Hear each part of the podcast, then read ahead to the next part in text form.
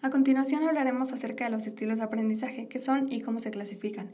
Los estilos de aprendizaje son la forma en la que los estudiantes responden o utilizan los estímulos en el entorno del aprendizaje, es decir, cómo a un estudiante se le facilita o prefiere aprender. Vamos a hablar de los estilos de aprendizaje según Alonso, Gallego y Honey, que son autores del libro Los estilos de aprendizaje, procedimientos de aprendizaje y mejora.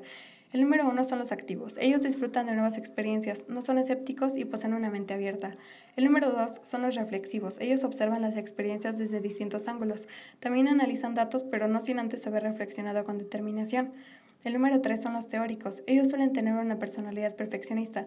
También son analíticos, pero les gusta sintetizar y buscan integrar los hechos en teorías coherentes.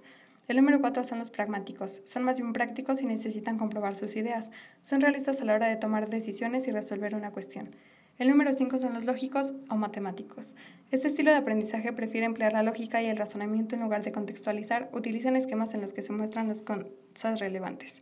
El número seis social o interpersonal es característico de aquellas personas que prefieren trabajar con los demás siempre que pueden, tratan de compartir sus conclusiones con otros y ponen en práctica sus conclusiones en entornos grupales.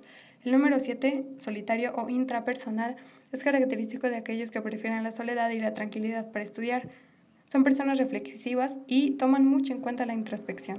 El número 8, aprendizaje visual, ellos no son buenos leyendo textos, pero en cambio asimilan muy bien las imágenes, diagramas, gráficos y videos. El número 9, oral o auditivo.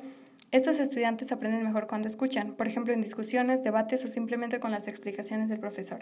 El número 10, verbal, lectura y escritura, conocido también como aprendizaje lingüístico, los estudiantes con ese estilo de aprendizaje estudian mejor leyendo o escribiendo.